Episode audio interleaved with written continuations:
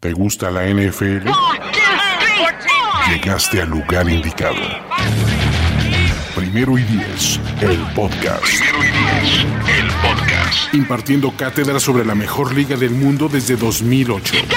Ulises Arada, Luis Obregón y Jorge Tinajero te dicen todo lo que necesitas saber sobre los emparrillados profesionales, con valiosas asistencias del mundo de la cultura pop. Primero y diez, el podcast.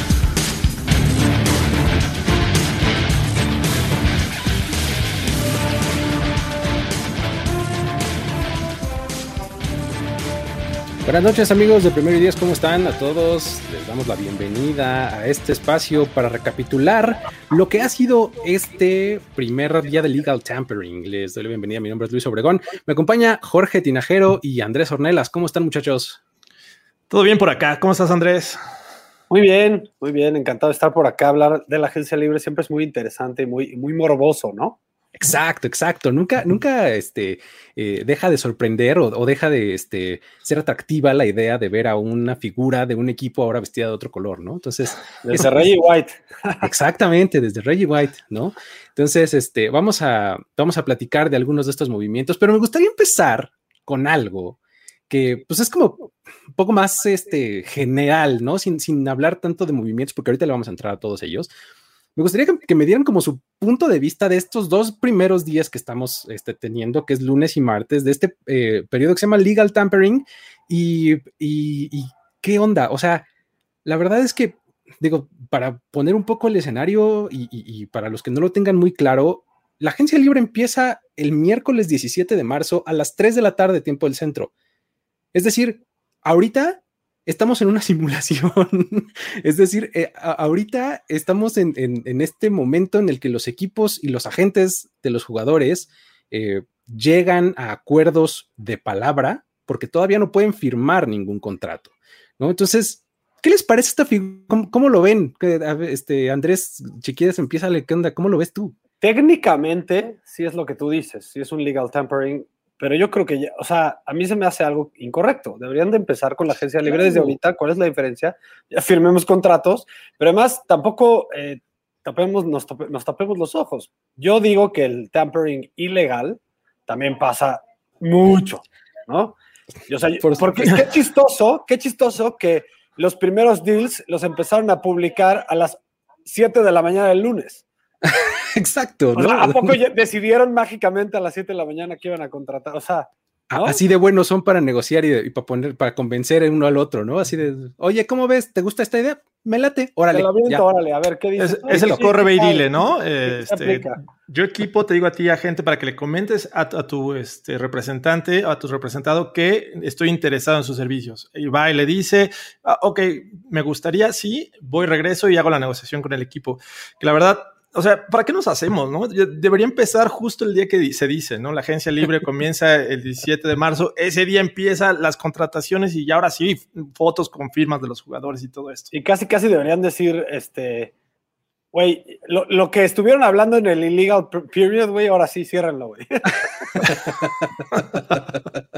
sí, sí, sí, exactamente, ¿no? O sea, porque pues, la verdad, eh, en estos dos días vemos eso justamente, cómo los, eh, los agentes contactan los ah, porque es, otra novedad de este año. O sea, los equipos no pueden contactar directamente a los jugadores, mm. solamente pueden contactar a sus agentes. Entonces, si tú eres un, si tú hasta el año pasado eras un jugador que no tenía agente, pues te quedabas fuera de este legal tampering, ¿no? Ahora, este año ya, no puedes tú actuar como tu agente. Este año ya se puede. O sea, los Richard Shermans del mundo ya pueden entrar al legal tampering. ¿Cómo le hizo Sherman el año pasado? Bueno, hace dos años tenía que hacerlo él solito. O sea, no, no tenía agente, se representaba él solo, entonces se quedó fuera de Liga del Tampering, por eso firmó hasta, que comenzara la temporada. Ah, Exactamente. ¿no? Entonces, eh, digo, eh, es la verdad una cosa que no queríamos dejar de comentar porque es la primera simulación de estos dos días. La segunda simulación que veo yo en esta temporada de simulaciones es esa llamada salary cap. ¿No? Eh, digo, hay movimientos y hay equipos y hay cosas que a uno lo dejan rascándose la cabeza y que dice, a ver, ¿cómo? Pero pues no que este equipo no tenía tanto para gastar.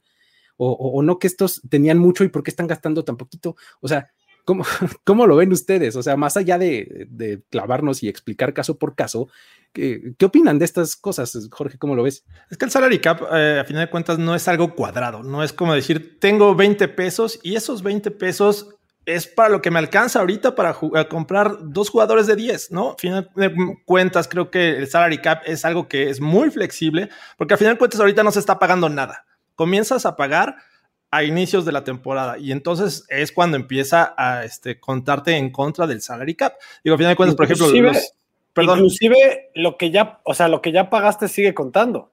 Sí, algunas veces. Y además hay el salario base que regularmente empieza a contar y va a contar para este año, pero hay otros términos como los bonus que no se sabe si los vas a cumplir. Por ejemplo, el caso de Tom Brady el año pasado que tenía bonos por llegar a playoffs, por ser campeón de división y por ser campeón de Super Bowl, que no sabes si los vas a pagar. Entonces esos entran como términos en los que no es probable que no se paguen. E incluso eso ya no entra como parte del salary cap de este año, sino cuenta para el próximo. El siguiente, exactamente. O sea, el, parte de, esos bonus van a pegar para este año, o sea, de la temporada pasada, ¿no? Entonces, la verdad es que eh, todo eso es una simulación más, ¿no? O sea, de verdad, eh, estos dos días me vuelven loco por esas simulaciones. La tercera son los encabezados, ¿no? O sea, los, los contratos que dicen up to, ¿no? Fulano de tal puede ganar hasta tanto.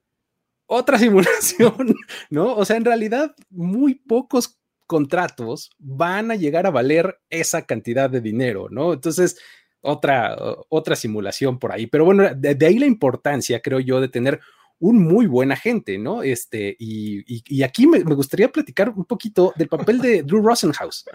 ¡Qué bárbaro! O sea, antes, antes de eso me gustaría eh, como paréntesis, contestar por qué me parece una barbaridad eh, el juzgar si un jugador vale lo que le ah. están pagando o no vale lo que le están pagando. Gran tema, venga. Porque de entrada ya lo dijiste tú.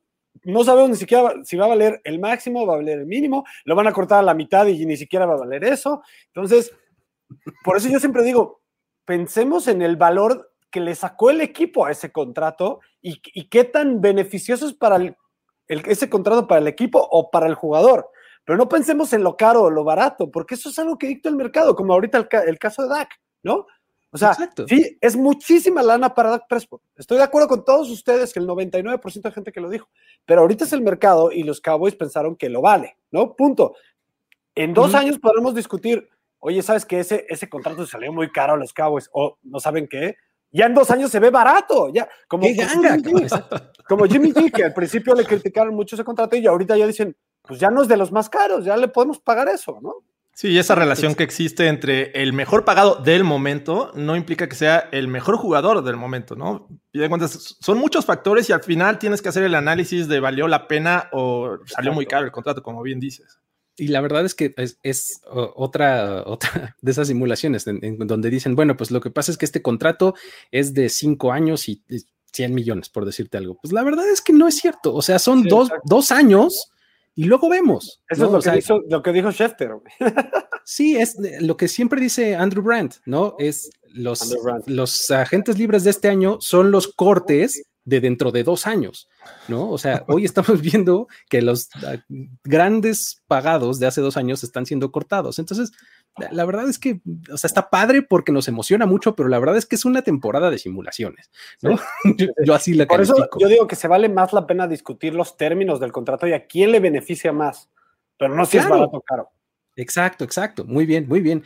Y, pasando entonces ahora sí al, tema de, de, de, Rosenhaus, que, qué bárbaro. La verdad es que para las 5 de la tarde del día de hoy, los representados de, de Drew Rosenhaus habían ya firmado por hasta 250 millones de dólares. O sea, el día de hoy nada más firmó 10 contratos. O sea, eso te habla de una gran, gran habilidad, ¿no? O sea, digo, a nosotros que nos gustan las películas y que hemos visto Jerry Maguire, imagínense que, esa figura de la gente es Drew Rosenhaus justamente, pero Jerry Maguire antes de que lo corrieran, ¿no?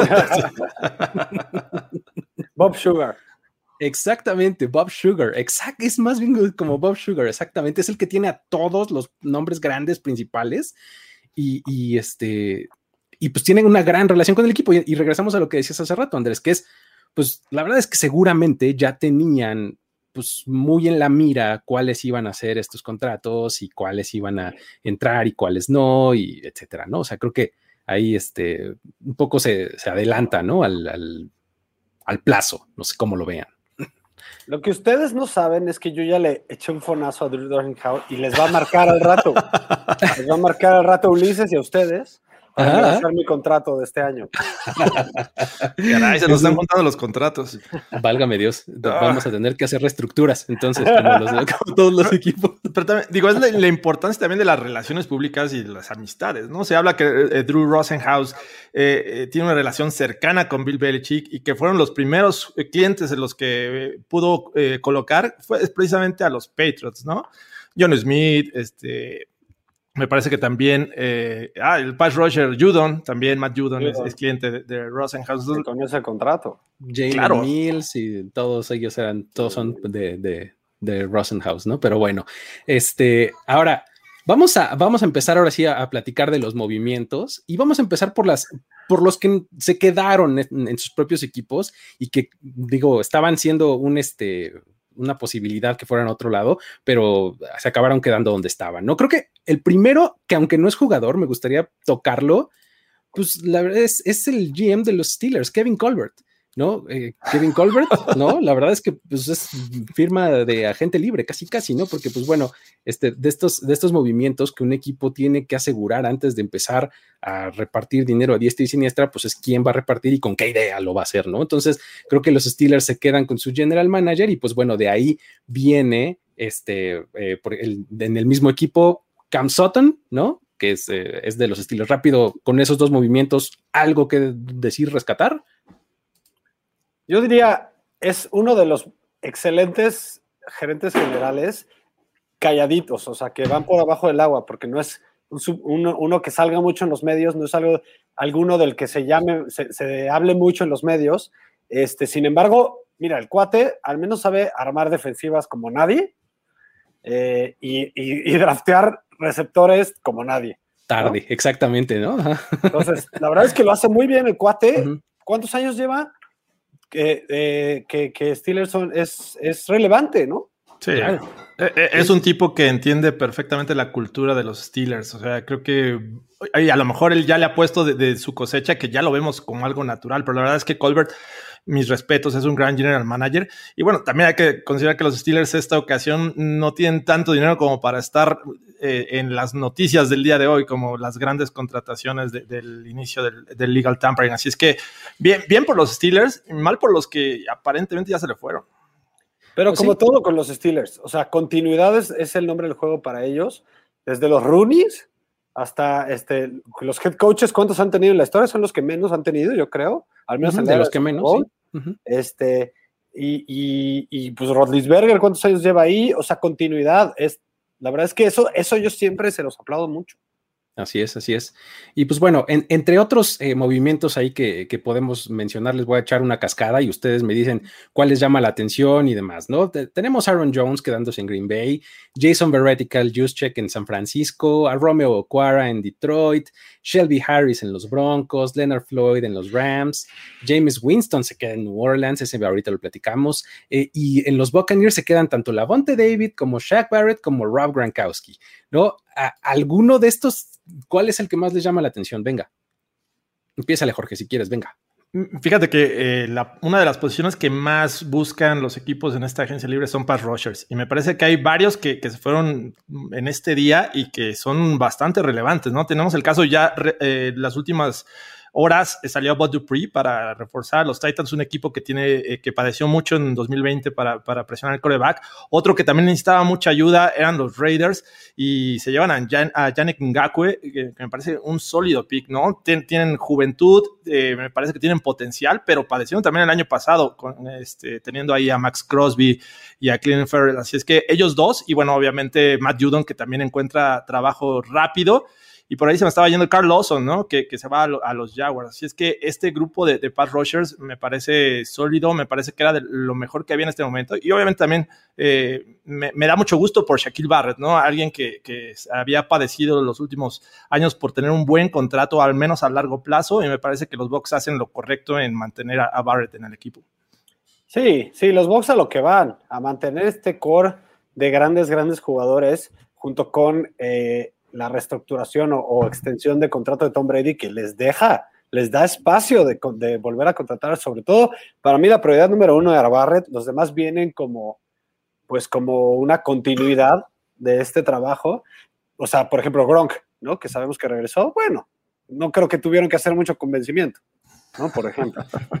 Entonces, yo creo que un gran trabajo. Ser uno de los que jugaba ahí o no jugaba en ningún lado, yo creo, ¿no? Enseñarle un video de, Tom Brady en su celular y es suficiente. Exactamente. A mí me llama mucho la atención, digo, me, toca hablar de mis Niners. Yo creo que la, idea de John Lynch y de eh, Cal Shanahan es, pues, de lo que dijeron hace dos años, ¿no? Ahorita borremos lo que pasó el año pasado, lesiones históricas, lo que pasó fue histórico con las lesiones. Entonces, tratemos de mantener el core de lo que, del equipo que llegó al Super Bowl. Y creo que el, caso de Kaz Juszczyk, la gente no toma en cuenta lo importante que es para el esquema de Shanahan y para correr el balón. Es demasiado importante este cuate, pero además el cuate, hablando de, descuentos de la casa, les dio un gran descuento de la casa. Entonces creo que es más importantísimo y no tenían casi cornerbacks, entonces el hecho de volver a traer a Berret, muy bien por ellos, porque no creo que haya mejores opciones en el mercado digo, a mí, a mí me llama la atención el, caso de Aaron Jones en, Green Bay, que, digo, se hizo de, de, un contrato en el que va a regresar a una ofensiva en donde era muy productivo. La diferencia entre firmar ese contrato y haber aceptado o, recibido el franchise tag no es mucha, creo que ahí la, ventaja igual se la da al equipo, ¿no? O sea, en vez, de, en vez de decirles, dame todo ese dinero ahorita y tal vez otro franchise tag el próximo año, es fírmame por un poco más de tiempo, prorratea el signing bonus, creemos espacio, o sea, me, me llama la atención ese caso por eso, ¿no? Porque pudo haber muy bien, este, dicho pues nomás esa es la vía y la verdad es que aceptó un buen contrato, ¿no? La verdad es que, y digo, del otro lado, para aumentar en, lo que mencionabas de, los Bucks, creo que están, o sea, solamente les falta Damo Kongsu y Antonio Brown, básicamente, ¿no? De, los titulares que se, les, que se les podían ir. No sé si vayan a regresar, pero creo que de cualquier manera están afianzando ese equipo que los llevó lejos y que les le quieren dar continuidad, ¿no? La verdad es que es este, es, algo que, destaca, ¿no? Y, pues bueno, vamos, vamos a este, a hablar ahora sí de, uno de los casos, eh, pues yo creo que el que más hizo ruido, ¿no? Que es el de los Patriots. Vamos a darle la bienvenida aquí a nuestro querido este, Andrés Desarte. ¿Cómo estás? Andrés, ¿ya estás por ahí? ¿Tienes... Hola. Hola, ¿cómo están todos? ¿Cómo están todos? Un poco. buena la fiesta ayer. Salud. Me, las tomé muy frías, me las tomé muy, frías. sí, se, nota, se nota. Oye, pues nada, vamos a, vamos a platicar, empezar a platicar un poquito sobre el caso de los Patriots, ¿no? Vamos, este, eh, porque la verdad es que fue el equipo, creo, que hizo más ruido el día de hoy por el enfoque, por el, este, la agresividad que tuvo. Ya hablábamos de la cantidad de jugadores que firmaron casi casi que en paquete representados por, por Drew Rosenhaus. Pero pues bueno, o sea, nada más para darles el qué rápido y luego le entramos a la, este, a la discusión. Eh, del lado de la defensiva tienen a Detrich Wise, ajá, que renueva su contrato, Davon Godwich, perdón, Godcho, Godcho, Perdón, de, Miami, ¿no? Perdón, mi francés, exactamente. Henry Anderson, este, a Matt Judon y a Jalen Mills, ¿no? Todo eso fue del lado defensivo. Y luego de la ofensiva, renuevan el contrato de Cam Newton, eso ya un poquito noticia vieja, pero como para darle contexto. Se traen un trade, en un trade a Trent Brown, ¿no? De los Raiders. Y el día de hoy firman a John Smith, Nelson Aguilar y a Kendrick Bourne, ¿no? ¿Cómo, qué, podrías empezar a, digerir de estos movimientos, Andrés, de Cesarte? Porque ahora sí voy a tener que poner apellido. Mira, yo primero pensaría que eh, inicialmente no me impresionan demasiado porque, digo, ya leí a Gerardo Jiménez diciendo que van a ganar la división y todo esto. No me impresiona demasiado porque hay otros equipos que están a un par de piezas de realmente contender en, en la conferencia, me parece. Bueno, y sobre todo los Bills, ¿no? Creo que Miami ahí está cerca y de hecho ha hecho algunos movimientos muy interesantes. Pero entonces, inicialmente no me termina por impresionar, así como de, no, ya están de regreso, ¿no? Porque los Pats en su momento estuvieron a un coreback de ser un equipo como el que vimos en 2020, ¿no? Entonces ahora les faltan muchas más piezas para eh, volver a ser contendientes, ¿no? Ahí el caso de, de Nelson Aguilar y Kendrick Bourne. En su momento con Tom Brady hubiera sido majestuoso como fue el caso de, Chris Hogan, como fue el caso de, pues, de Edelman, que son jugadores que, que, que Tom Brady, su talento lo potencializaba a otro nivel totalmente. Hoy, ponerle a Cam Newton, a Nelson Aguilar y a Kendrick Byrne, no me, no me parece nada que nos deba sorprender, ¿no? O sea. Underwhelming, ¿no? Yo diría. Pero tiene un porqué, tiene un porqué muy claro para mi gusto. Eh, ¿Qué hace Kendrick Bourne? O sea, ¿qué, o qué hacía para los 49ers? Convertía las terceras oportunidades en rutas cortas. ¿Qué hace Aguilar? Estira el campo. Entonces, creo que están buscando armas para potenciar los talentos de Cam Newton. Ese cuate tiene un super brazo, órale, mándale al cuate que puede hacerte el touchdown de 80 yardas. Como en su pues, momento lo hizo con Ted Ginn Jr., ¿no? Que Ted Ginn, digo, a pesar de que fue una primera selección, tuvo un gran año el año que llegaron al Super Bowl, este, a través de, digo, sin ser ningún receptor estelar, ni mucho menos, a través de, su verticalidad le apoyó muchísimo a Cam Newton en su momento. Y Bourne, créeme, créeme, porque obviamente es, era de mis Niners, créeme que era el cuate clutch el cuate que salía en los cuartos cuartos, que salía en las terceras oportunidades, pero además era un especialista en rutas cortas y en, mover cadenas. Entonces creo que esa es la intención de Bill Belichick. Pero, pero como lo quieras ver, me parece que tanto Burn como el caso de Agolor en la versión de Las Vegas Raiders es un upgrade a lo que tenían el año pasado con Jake Meyers y con Damir Beard, ¿no? Y eso pues, creo que es lo que lo hace relevante, ¿no? Yo nunca hubiera pagado lo que pagaron por, por Kendrick Bourne, pero el cuate es un buen jugador que sí hace diferencia. O sea, se, Oye, me hace que pagaron demasiado por él, pero. Ese rol, ese rol de, de, de, Bourne que nos estás ahorita describiendo, ¿no es un poco Julian Edelman? Exactamente. digo, eh, digo, si ves el, el, el, el depth chart de receptores creo que le sigue faltando alguien que, que, inspire eh, respeto y, temor, ¿no? O sea, no sé si busquen en el draft algo así, pero. Probablemente, ahora, no sé si en el draft, probablemente entonces ahora sí se vayan por coreback para mm, ir por ese upgrade, no, no, sé, o sea, la verdad es que y es que también Edelman viene de una lesión. Y en Kill Harry por ahí se hablaba de que podían cambiarlo. Entonces creo que no están convencidos del cuerpo de receptores en general, de lo que tienen los Pats. Y por eso hoy vimos dos receptores, ¿no? Y no me sorprendería que fueran por otro más y además este, complementarlo con el draft. Ahora, al final, lo que sí es de reconocerse es la defensiva, ¿no? O sea, esta defensiva con el regreso de los opt-outs, que tuvieron, que fueron un montón el año pasado, ¿no? O sea, por lo menos dos titulares les van a regresar, ¿no? Hightower.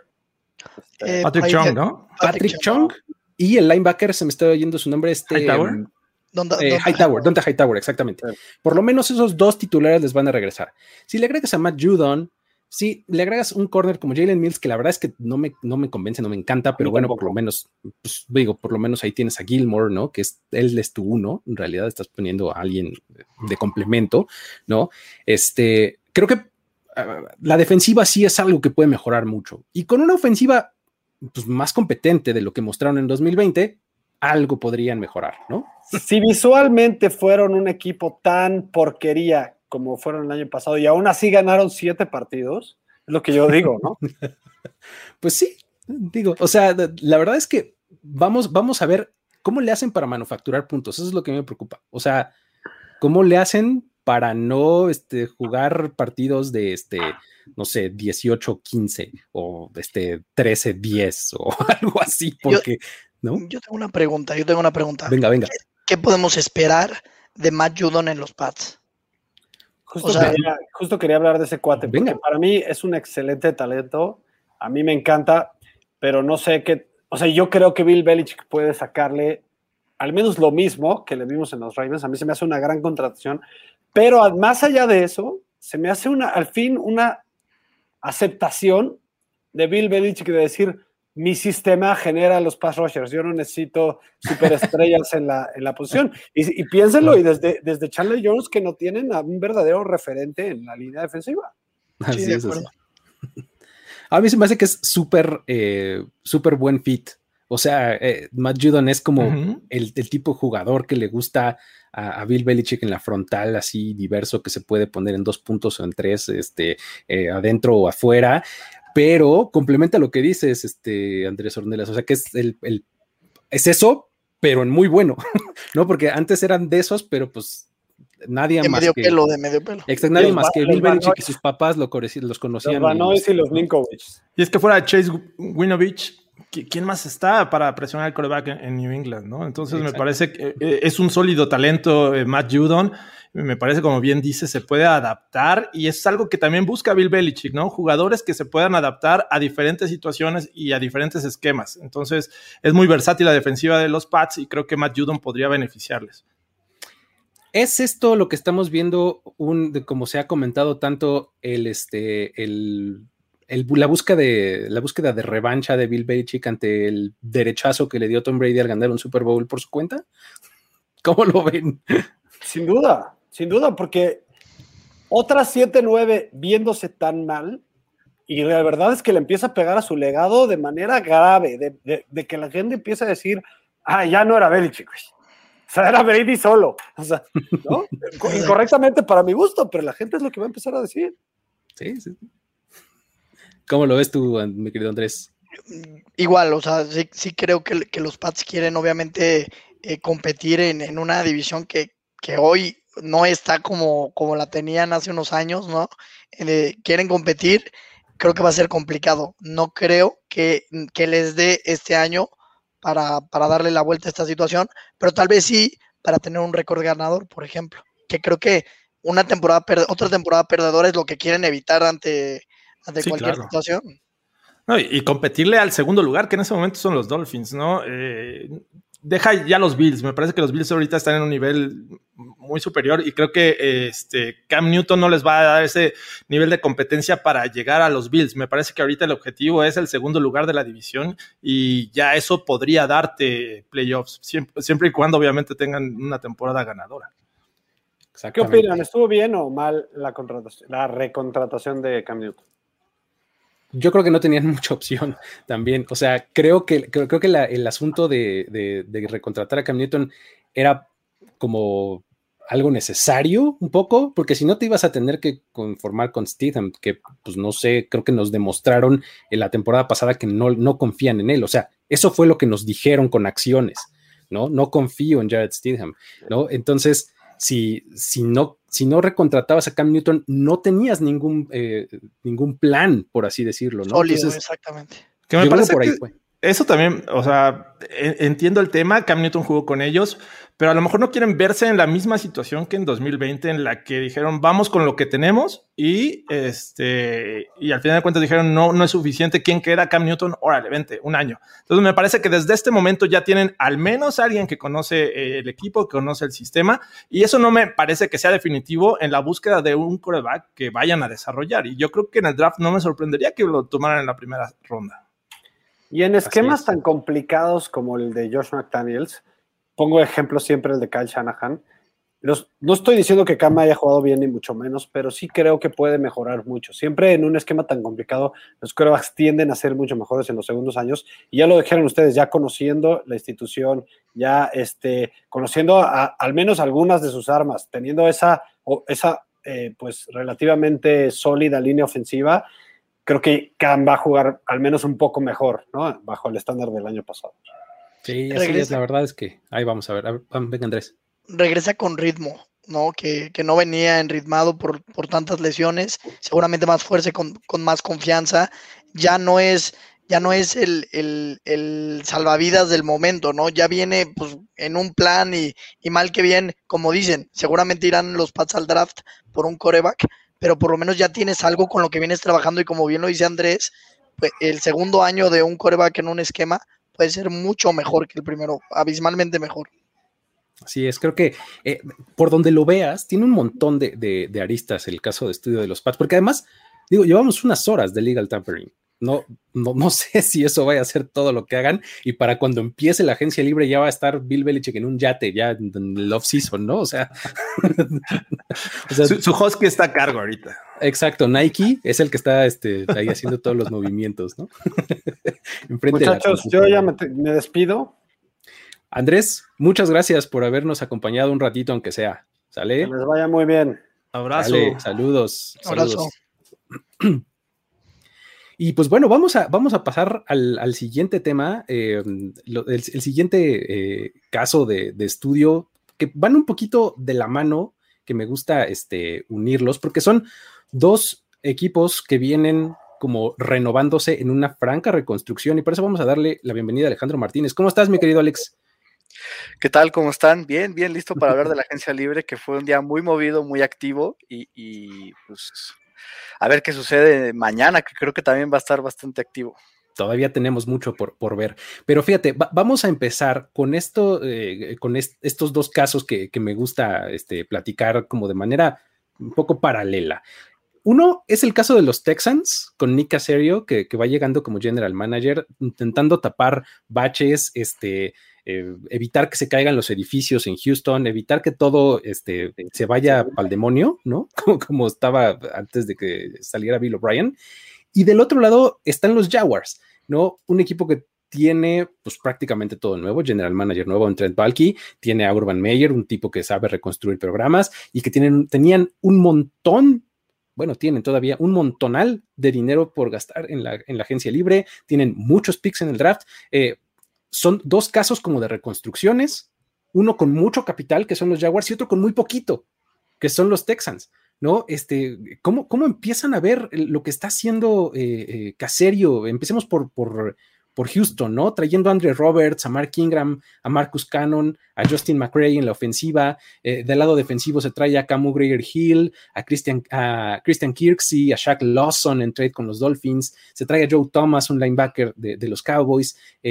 Malik Collins, ¿no? Que pasó por, por los Raiders. Eh, ¿Cómo, ¿Cómo, lo ven este, caso de, los Texans? Alex, si quieres, dale.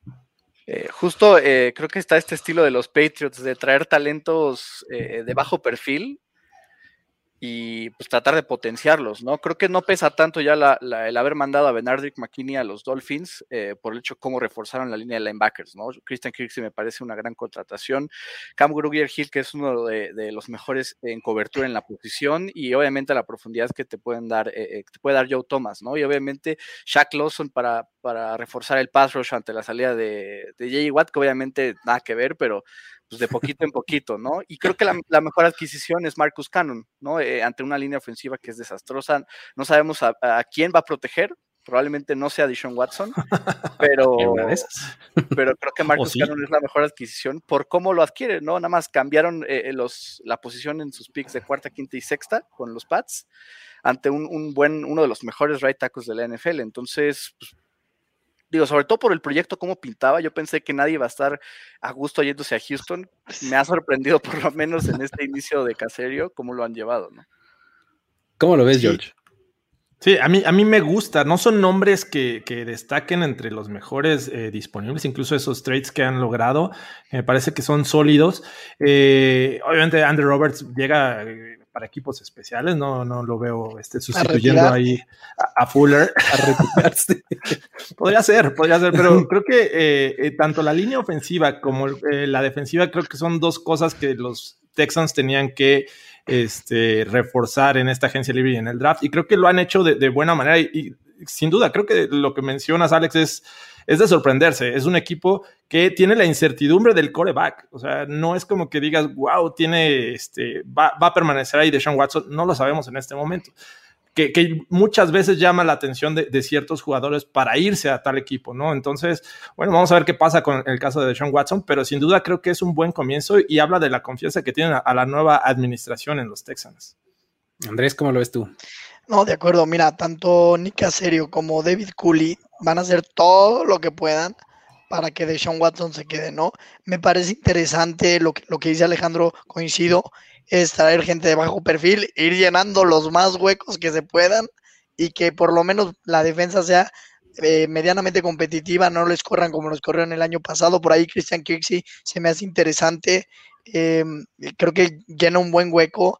Este, el, el caso de Lawson obviamente no es eh, no es GJ Watt, pero bueno, ahí tapas otro hueco y, lo que dicen de, Marcus Cannon, que sin duda es el mejor movimiento. Yo creo que muy interesante lo que están haciendo los Texans tan rápido, buscando reaccionar y que Deshaun Watson diga, bueno, vamos a darle otra chance, ¿no? Ok, ¿no? Estamos aquí, ¿no? Sí, fíjate que eh, el, enfoque que creo que sí están teniendo es casi casi traerse el Patriot Way para acá. O sea, sí es este, vayamos por jugadores súper eh, específicos para esquema ¿no? No necesariamente me voy a ir por el nombre grande, no necesariamente me voy a ir por la estrella, pero un jugador que tiene un perfil muy específico para cierto rol que quiero, me lo voy a traer, ¿no? Es un poco eso lo que hacían en, New England desde hace mucho y pues Nick tiene toda esa escuela, ¿no? Y ahora, eh, creo que la, agencia libre normalmente pues, en el enfoque general sirve para atacar necesidades y el draft para buscar valor, ¿no? Entonces creo que si ese es el enfoque que están siguiendo en Houston, me parece que van bien, ¿no? O sea, no necesariamente están volándole los sesos a nadie, pero pues, creo que ahí la llevan, ¿no? Pues están cambiando el humor a Deshaun Watson. Exactamente. O incluso, o aunque se vaya, ¿eh? por lo menos ya no están, eh, obviamente saben que van a adquirir algo muy bueno si es que lo, terminan intercambiando. Entonces, pues bueno, el equipo ya no se ve tan débil como se vería o todos pensábamos que se iba a ver. Creo que por ahí los Texans eh, pueden ser mejores de lo que creemos. No estoy diciendo que puedan ir a playoffs o no, pero chance ya no el peor equipo que yo veía inminentemente, por lo menos en algún punto, ¿no? Si es que Watson se iba, pero. Pues Efectivamente. Ahora pasamos al, otro lado del un equipo lleno de recursos, ¿no? Como son los Jaguars. Y pues bueno, eh, empiezan en el primer día de agencia libre no sé, por lo menos a mí me hicieron rascarme la cabeza un par de veces. Eh, eh, a la ofensiva se traen a Carlos Hyde, viejo conocido de Trent Balky de los 49ers. Este, Jamal Agnew. Con los Seahawks. Exactamente. Ya estuvo, ahí Carlos Hyde incluso, ¿no? Exacto, sí. Eh, Jamal Agnew, wide receiver de los Jaguars, este, también se lo traen los Jaguars. Philip Dorset, Philip Dorset, este, por alguna razón es una contratación de primer día. Este, y luego del lado defensivo se traen a eh, Roy Robertson Harris, un, defensive tackle, eh, Raishan Jenkins, un safety, y a Rudy Ford, que pues bueno, es un tipo que aporta mucho más en equipos especiales que en otra cosa, ¿no? También su posición nominal es safety, pero realmente juega casi siempre en equipos especiales. Ese es el primer día de contrataciones del equipo que tiene más posibilidades eh, de gastar porque es el que tiene más, más, más dinero, por lo menos así empezó el día con el con muchísimos millones por gastar, ¿no? O sea, ¿cómo, empiezas a ver eso, Jorge? O sea, ¿qué, qué, ¿cómo ves lo que me habla es que es un equipo que no tiene la urgencia de regresar pronto a los primeros lugares, ¿no? Creo que están en un proceso en el que tienen que empezar a acumular cierto talento, no el mejor, no están como los Pats que el año pasado estuvieron a 7-9 y que están a lo mejor a unas cuantas piezas de mejorar esa situación y ser un equipo de, playoffs. Los Jaguars me parece que están en un proceso mucho más lento y que lo vamos a ir viendo gradualmente, ¿no? Eh, creo que el draft va a ser lo mejor que les va a pasar en cuestión de talento en este año. Ya después veremos. Es cierto, tienen mucho dinero, pero creo que no se van a alocar eh, traer a, los mejores, que en este momento a lo mejor podrían ser un desperdicio para el equipo, ¿no? Traerte, no sé, a Bob Dupree, por decir algún nombre, ¿para qué? O sea, sí, me explico, en, esa situación creo que se encuentran los Jaguars. El principal perdedor de esto es Trevor Lawrence. Es Trevor Lawrence, no va a ser novato ofensivo del año, no va a ser, se cancela. ¿Quién sabe? O sea, son actuaciones individuales, Andrés. Oh, bueno, pero pues, o sea, lo que tú me digas, o sea, creo que sí, lo podían haber hecho mejor, ¿no? o sea, Jonathan Ford, real. Creo que eh, la mejor contratación que podrían hacer, eh, eh, que podría ser del mejor disponible de la misma, es Hunter Henry, ¿no? Creo que todavía estando ahí libre, los Jaguars tienen mucho tiempo sin un Titan siquiera decente. Quieres traerle armas a, Trevor Lawrence, que digo, ya llegó Philip Dorset, que es ese wide receiver rápido en, para pases profundos que su carrera en los Seahawks acabó antes de que empezara pues por lo menos ahora en, Jacksonville pues puede ayudar, ¿no? En este profundo cuerpo wide receivers, no muy talentoso, pero profundo. Y me encanta la contratación de Rayshon Jenkins. Eh, para complementar a Josh Jones se me hace muy bueno eh, en este joven, pero eh, talentoso cuerpo en la defensiva secundaria. Y también me gusta mucho lo de Roy Robertson Harris, que tuvo su mejor temporada en 2020 en la NFL con, Chicago y ahora puede ser potenciado en, Jacksonville, ¿no? Poco a poco son estas piecitas que los Jaguars tienen que ir eh, recuperando y probablemente mañana estén mucho más activos de lo que estuvieron hoy, que tampoco estuvieron tan callados.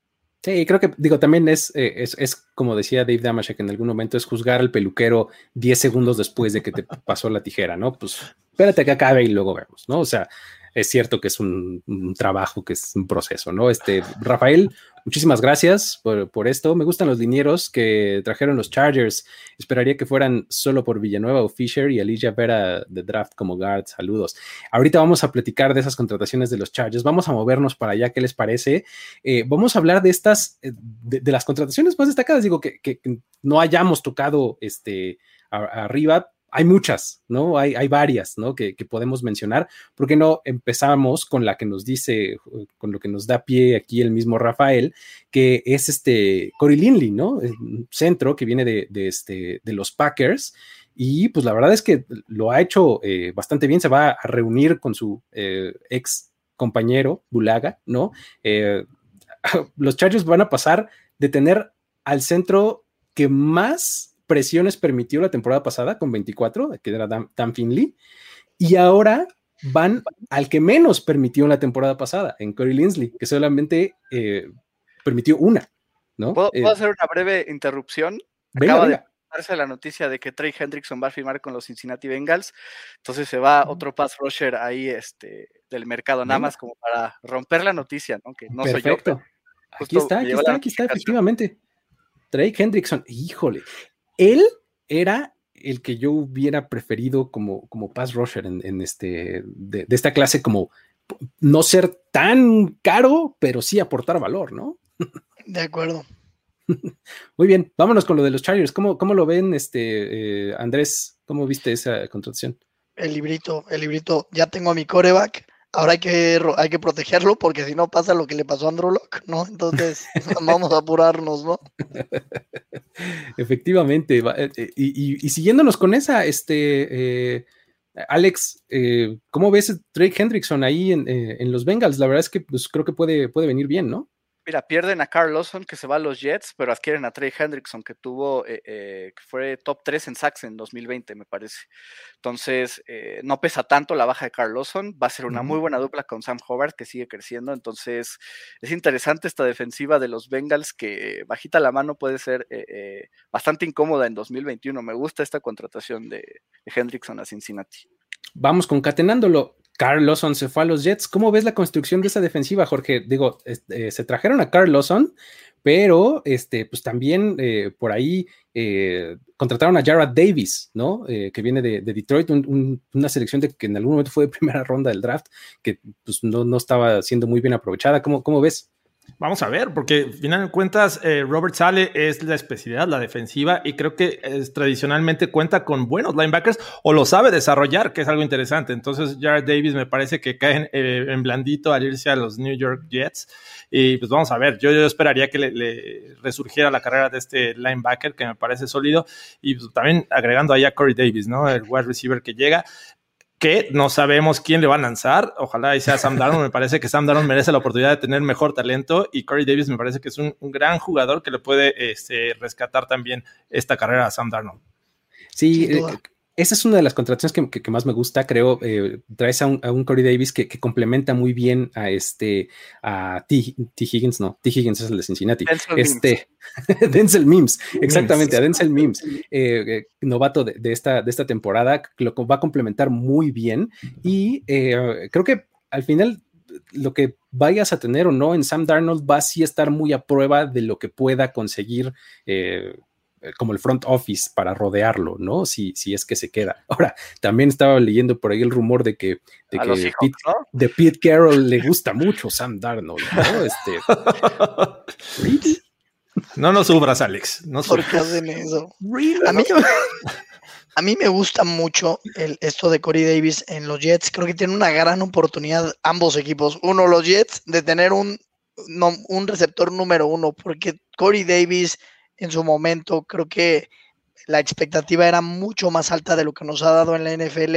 Físicamente me parece perfecto, ¿no? El problema son los chispazos. Si logra hacer una buena química con quien vaya a ser su coreback, puede ser súper interesante y puede complementar muy bien a Denzel Mims y al mismo eh, Jameson Crowder, ¿no? este, que, que, tal vez no está para ser un número uno, está para jugar en el slot, está para estirar el campo, está para hacer otras cosas, ¿no? Digo, aprovechando que, tenemos aquí prácticamente la mitad del, del broadcast, ¿cómo, cómo, vieron esa contratación de, Ronald Darby, corner, y además la retención de, este, de su defensive tackle, ¿no? Que, Shelby Harris. exactamente, creo que, eh, digo, a mí me parece bastante bueno, pero ustedes díganme cómo lo ves, Jorge.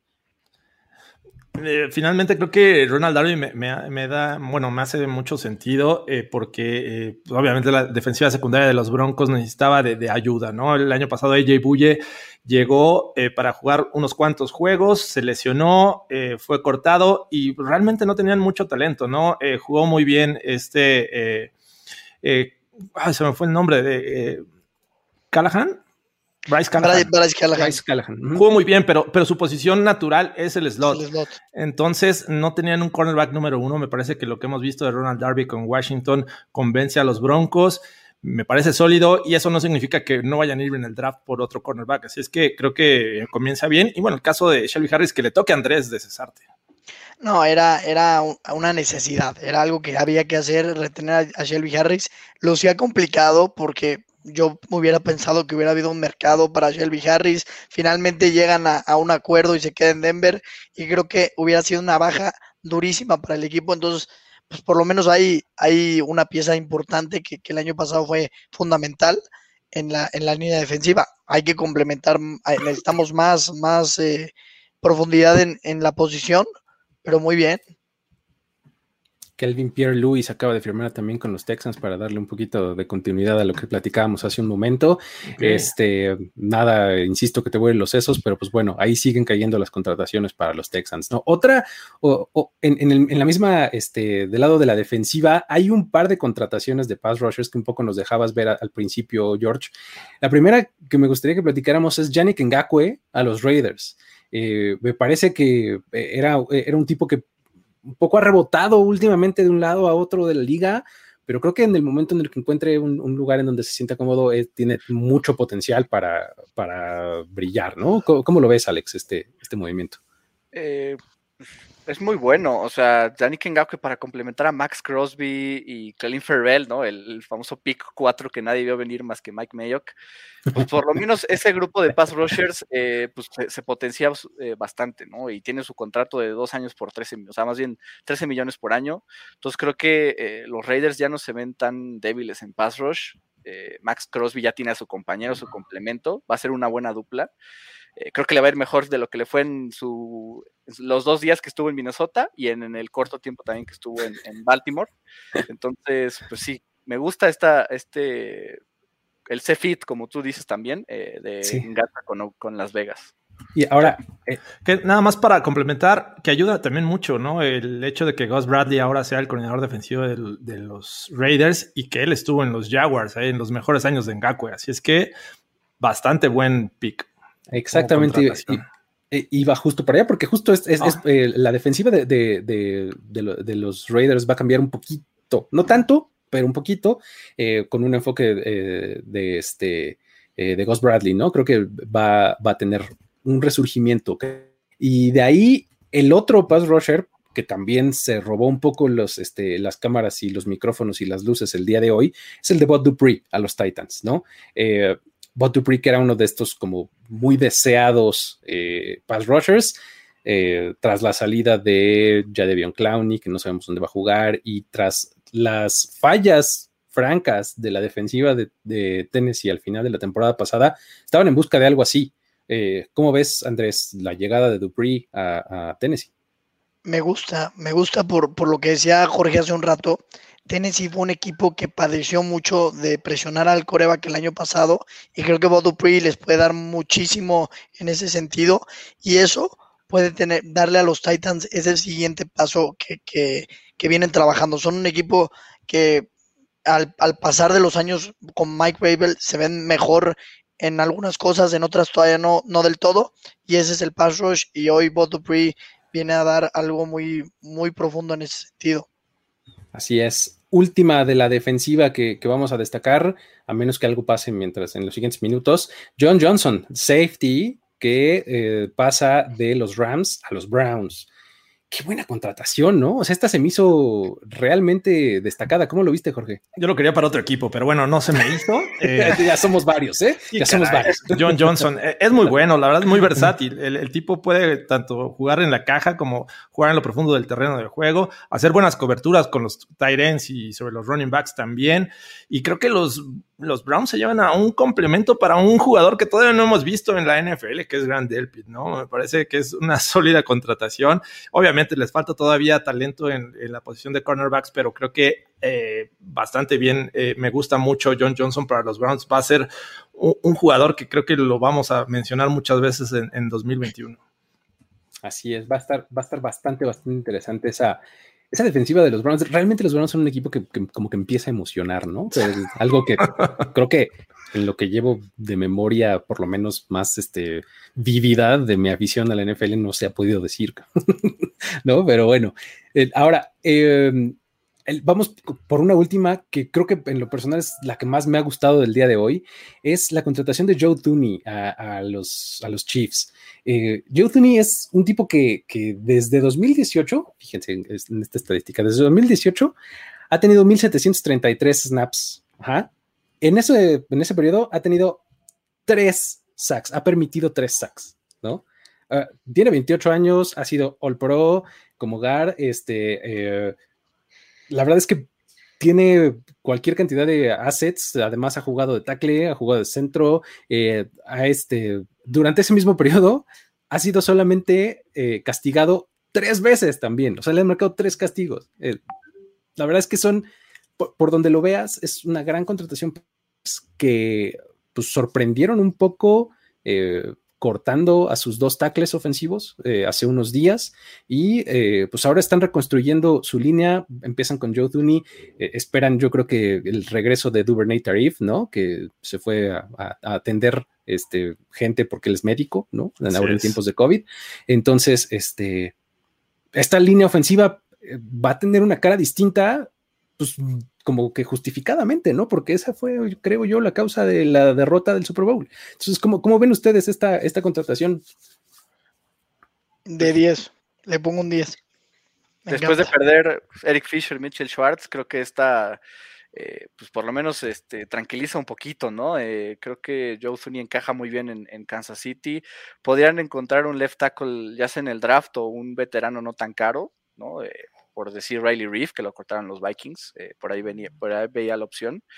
Tienen en Lucas Nianga un potencial right tackle titular, entonces creo que los Chiefs ya no están en una posición tan mala como se esperaba, pero, pero sí, Tooney potencia muchísimo la protección para Patrick Mahomes como se veía, ¿no? O sea, no necesariamente como se esperaba, sino que realmente se veía muy mal, porque, digo, en serio fue prácticamente la causa de, de, la derrota del Super Bowl y luego veías que hace unos días cortaron a sus dos tackles, ¿no? O sea, estás esperando que, eh, Lucas Niag haga su debut porque hizo opt-out la temporada pasada siendo novato, ¿no? Pues, se veía no muy bien la situación de la línea ofensiva de los Chiefs, ¿no? Sí, que me parece que, como bien dice Alex, eh, lo realmente importante de esta línea ofensiva es proteger por el centro a Patrick Mahomes. Creo que eh, hay que darle la oportunidad de que pueda escapar y creo que eh, con el regreso de Duran Tardif y ahora con Thuney, me parece que es muy sólido el centro de, la línea ofensiva de, los Chiefs. Bien dice también Lucas Niak, va a regresar. A lo mejor le tienen mucha confianza para, para este, comenzar eh, eh, con la titularidad en este 2021. Y por ahí un, refuerzo más del lado izquierdo, que creo que ahí es, es este, crítico, pero sin duda es una gran contratación. creo que lo firman o lo van a firmar por cinco años y creo que Patrick Mahomes inmediatamente lo, celebró ahí en Twitter, ¿no? Poniendo caritas, emojis, emojis de, alegría. ¿Sabes qué? Me cae, muy bien este Mahomes, el, el tuitero. o sea, eh, eh, que, que, reaccione en vivo, así como cualquier mortal, me, me cae muy bien. Sí, caray. Para hablar no? de, NFL, ¿qué me dicen de la cuenta de los Chargers? Que es una maravilla. También, también. que era el tampering con el meme del chavo en el antro ahí susurrándole al oído. No, una, una maravilla. los pads con, con, Nike, el, el husky de, exacto, Hoy, hoy ha habido aciertos en los community managers de los equipos. Pero bueno. ayer, ¿no? De gracias, Drew Brees, pero no te vamos a extrañar. Pero no te vamos a extrañar mucho, que digamos, ¿no?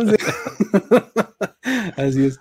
Ahora, vamos a cerrar eh, esta, esta emisión em, diciendo qué es lo que esperamos ver eh, el siguiente día. Eh, en términos de jugadores, ¿quién les gustaría ver que firmara dónde?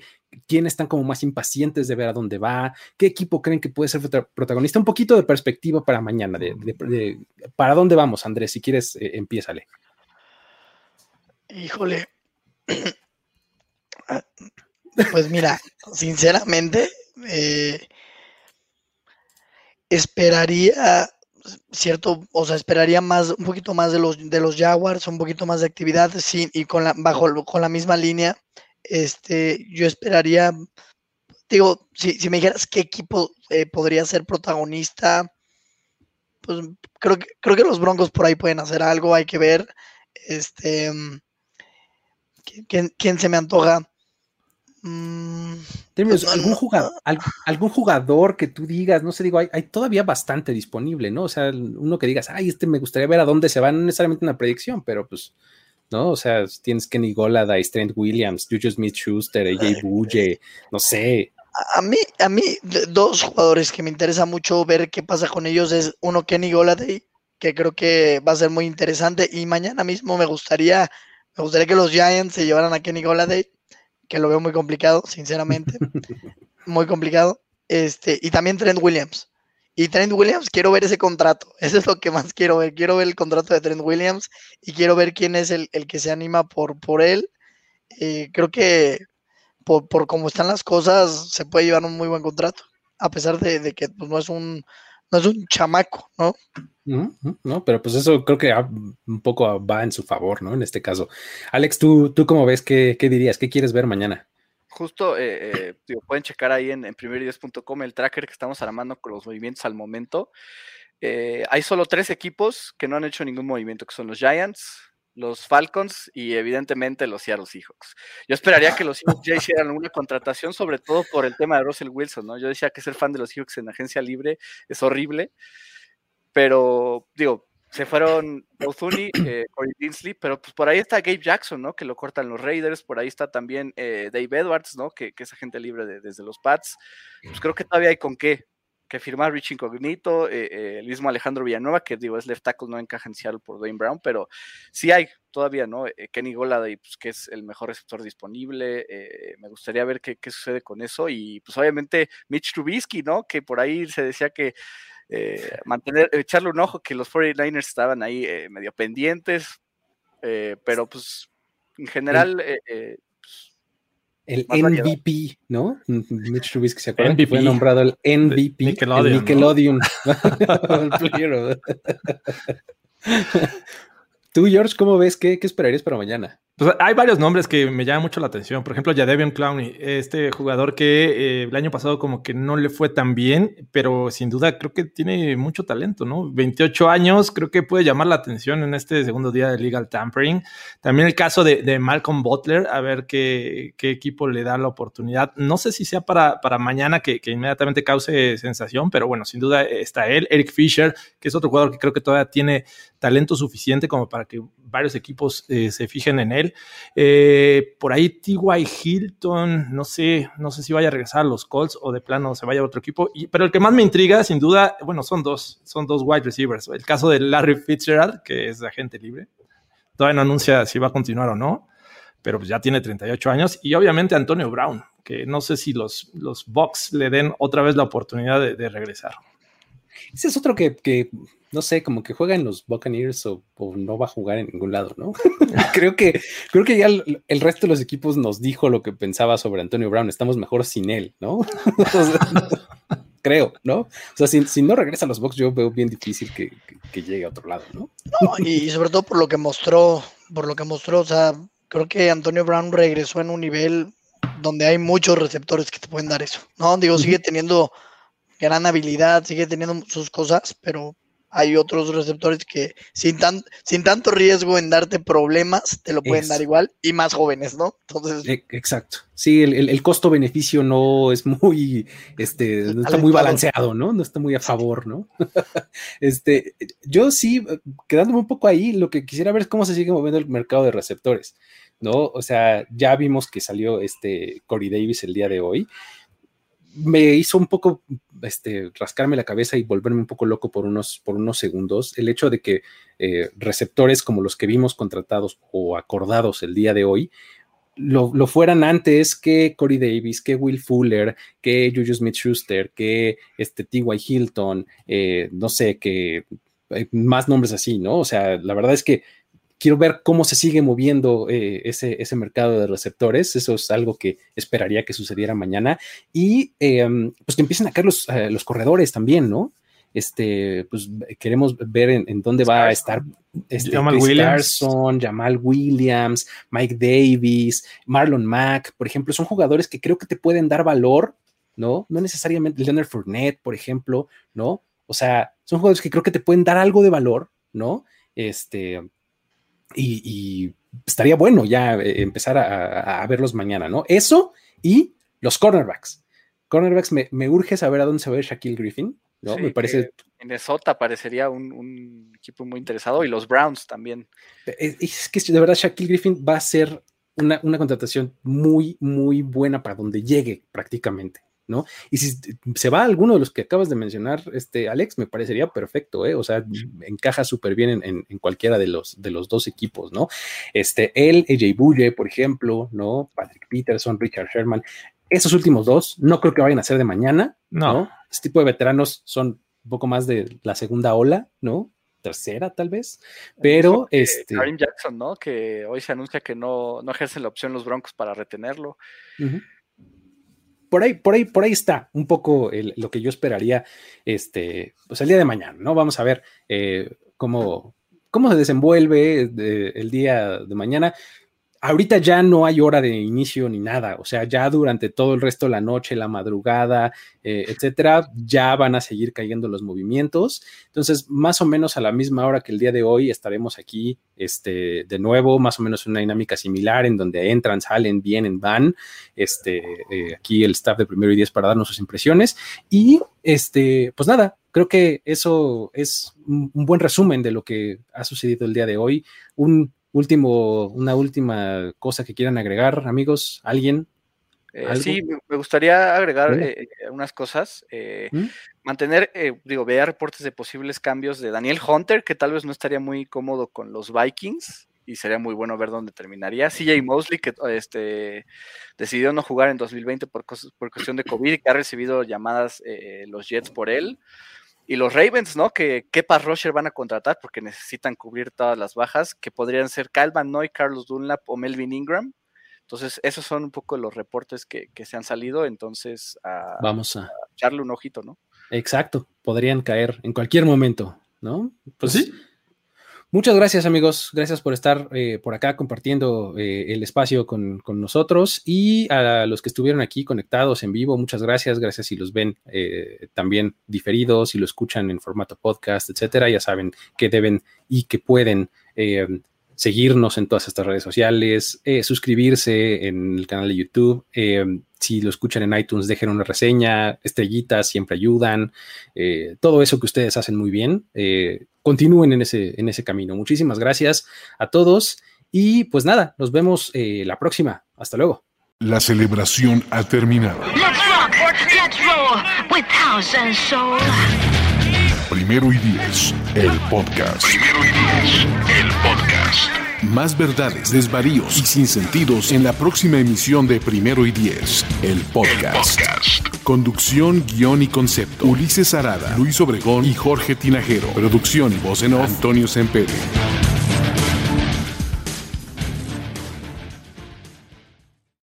With Lucky Land slots, you can get lucky just about anywhere. This is your captain speaking. Uh, we've got clear runway and the weather's fine, but we're just going to circle up here a while and uh, get lucky. No, no, nothing like that. It's just these cash prizes add up quick. So I suggest you sit back, keep your tray table upright, and start getting lucky. Play for free at LuckyLandSlots.com. Are you feeling lucky? No purchase necessary. Void where prohibited by law. 18 plus terms and conditions apply. See website for details.